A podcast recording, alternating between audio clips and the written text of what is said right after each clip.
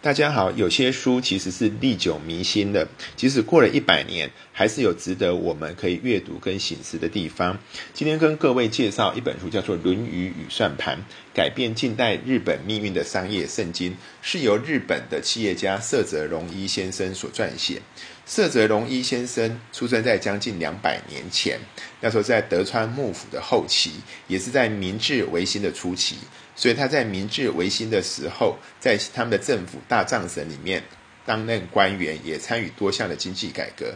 但在明治六年的时候，他就弃官从商，走向实业救国之路。所以他创立了日本的第一家银行，叫做第一国立银行，也扶植了近五百家的企业，成为日本的一个实业之父。那我们为什么要介绍这本书呢？因为近年来大家都在讨论所谓的企业永续。而企业永续，彼得·杜拉克曾经称赞色泽荣一先生是最早提出社社会责任问题的历史人物。他也提到，色泽荣一先生是善用了经营管理与经营的一个道德。好，因为企业我们知道，企业的一个一个存在，不能只靠企业的竞争优势或者它的获利模式，还需要兼顾员工、客户跟利害相相关人的一些呃责任。同时，他们也必须要兼顾公益，所以在作者他能够在扮演这样的一个角色。那我们回来回顾，为什么他会有这样的一个一个想法？时代背景是这样子的：在作者走向社会的时候，那时候是明治维新的一个时的时代。那他离开了。官员回到了产业界，他经过了将近四十年的一个经验，他发现许多的人已经失去了道德观，在利益追求的过程中迷失了自我。那他希望透过这样的一本书，透过跟《论语》以及道德的一个结合，希望能够让日本的企业可以走得更长的一、更长远的路。那我们也可以事实也可以看得到，日本其实是有很多的。超过几百年以上的企业，那我相信他们的这一些道德的基础其实是有帮助的。那我们再回来看，为什么他会推崇《论语》这一本书？我们来看《论语》的一个背景，《论语》其实本来是中国孔子在两千五百多年跟他弟子所对话留下来的一个资料，后来经过中国的儒家，经过了两千多年的学者。把它当做读书人必读的四书五经，然后也把它当做是国家考试的一个标准范本。所以中国利用《论语》统治了将近两千年。那作者他所处的时代，江户的一个时代，他也是非常的重视《论语》。那因为在明朝的万历年间，日本刚结束战国时代，那个时候是由德川家康统一了日本。德川家康为了长治久安，他也想到要如何延续中国的儒家文化，作为他们治理的一个范本，所以他也引进了《论语》以及相关的四书五经的一些道道德，引进得到他的江户幕府，因此他能让江户幕府可以延续将近三百多年。所以作者他就提到，《论语》到底跟日本的的精神有有什么相同之处？他提到《论语》其实是跟武士道的一个精神其实是相辅相成的。譬如他说，武士道精神是什么？武士道精神就是正义、廉直、侠义、敢为跟礼让。他说这样的一个基础，跟跟我们在提到《论语》里面的孝悌、仁义、忠恕，还有克己复礼，其实是相辅相成的。然后另外，武士道的士跟中国所提到的士有什么不一样？他提到武士道跟中国的读书人的士其实其实是一致的。他说，孔子曾经在《论语》里面提到：“士不可不弘毅，任重而道远。人以为己任，不亦重乎？死而后已，不亦远乎？”那这个也是跟德川家康的一个想法是类类似的。另外，他提到“责己不责人”，那先约束自己。而先不要去约束别人，这就是一种术的道理。那己欲立而立人，己欲达而达人，这也是人的一个表现。另外就是德川家康非常重视忍耐，他提到忍耐是无事长久之机，是愤怒为敌，要克己复礼。那所以大家也可以知道，德川家康当初的的成功，是因为他能够有个等待时机的这种耐心。那他也认为这都是《论语》的一个基本的精神。另外，还有一个就是君子要择善而固执，要主动的去做。所以他认为《论语》其实是一个实用的科学，而不而不不是空谈。所以当有人提到说，那《论语》跟富贵有什么关系呢？很多人会会跟他讲，其实为人者不富，为富者不仁。就是你要有要有钱，不能对人太好；你要对人太好，你就不会太有钱。但是他认为，其实这是一个错误的观念。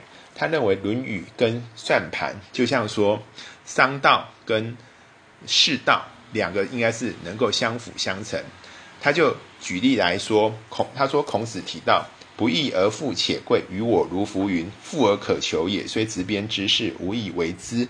他说，其实孔子讲的是说，我们要追求的富贵，应该是要符合道义。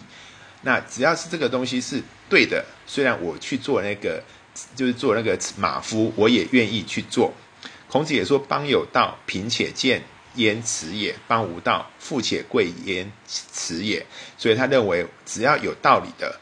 你就应该是在里面取得富与贵是没有是没有什么样的羞耻，因为他有提到富与贵人之所欲也，不以其道得之不处也；贫与贱人之所恶也，不以其道得之不去也。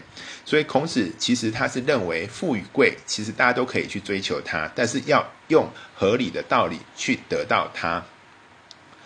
好，那所以孔子他也有提到。道不行，臣服浮于海。从我者，其由乎？他提到说，如果真的我觉得我们所做的事情是不符合现在所需要的，那我宁可离开，但是我可以找子路陪我一起去走。因此，他提到说，《论语》并不在空谈，而是在讲一个实用。他有提到说，忠，有人说忠要忠于君，忠于。忠于自己，忠于自己所做的事情。但当你忠于君，你也不能是愚忠。如果老板叫你去做有害于他人的事，你不应该要不应该去做。这你就还是基于一个道德的一个判断。另外，当你在谈到这个事情到底是对谁的利益，是对你自己的利益，还是对他人的利益的时候，他说应该也要有一个一支衡量的指标。对于影响到社会或国家利益、影响到他人的利益的时候，你不要把它归于体制、习惯或别人都这么做，你就这么去做。因此，他提到两种人生观。他提到说，有一种叫客观的人生观，就是以自己为客，以他人跟社会为主；另外一种叫主观的人生观，是以自己为主，以他人跟社会为客。他认为，仁者己欲立而立人，己欲达而达人。所以。我们做一个符合《论语》与算盘精神的人，应该是要符合一个叫客观的人生观，要以他人跟社会的利益为主。所以，这也就是延伸出我们现在讲的叫做《论语》与公益的一个道理。那那他提到说，其实有很多人在谋求财富的方法跟跟手段，常常都会去欺骗他人、诈骗他人，以伤害他人来增加自己的利益。他认为这样的违反了仁义道德，就不应该是被容许的。那所以这就包含什么？包含我们现在讲到的。当你要提到所谓仁义仁义的部分，包含你的员工，包含你的客户，包含你的你的社区，所以这也结合到我们现在在讲所谓的 ESG，就是你做一个生意，你不应该去危危害到环境，你也不应该危害到危害到社会，那你也在要有公司治理，不要去危害到你的股东跟你的员工。那他有提到说，如果说有很多的地方你觉得不合理。或流于流于形式，这个时候你就必须要能够苟日新，日日新，又日新。呃，他也提到在古古书里面提到，灭六国者，六国也，非秦也；灭幕府者，幕府也，非他人。他认为很多的事情是靠自己。所以，还是回到《论语》的本身，你是要透过待人修身的一个方式，去不断的自我提升跟自我成长，而且要不断的每日的精进。唯有透过这样，才可以让一个企业或者是让你的个人能够不断的呃能够不断的获取更多的一个富贵，以及同时也在兼顾到你的道德。好，所以作者色泽荣一先生他所提到的这一些观念，其实已经经过了一百年。那随着时代的变化，我们也发现大家又回来要谈这种所谓的企业社会责任以及公益。也许这一本书是可以给大家一些参考。那大家如果有有兴趣，也是可以再把《论语》拿回来重看，看看《论语》里面的一些精神是否可以跟现在的一些商业道德可以有相辅相成之处。好，以上是我对这本书的一个介绍，希望你喜欢。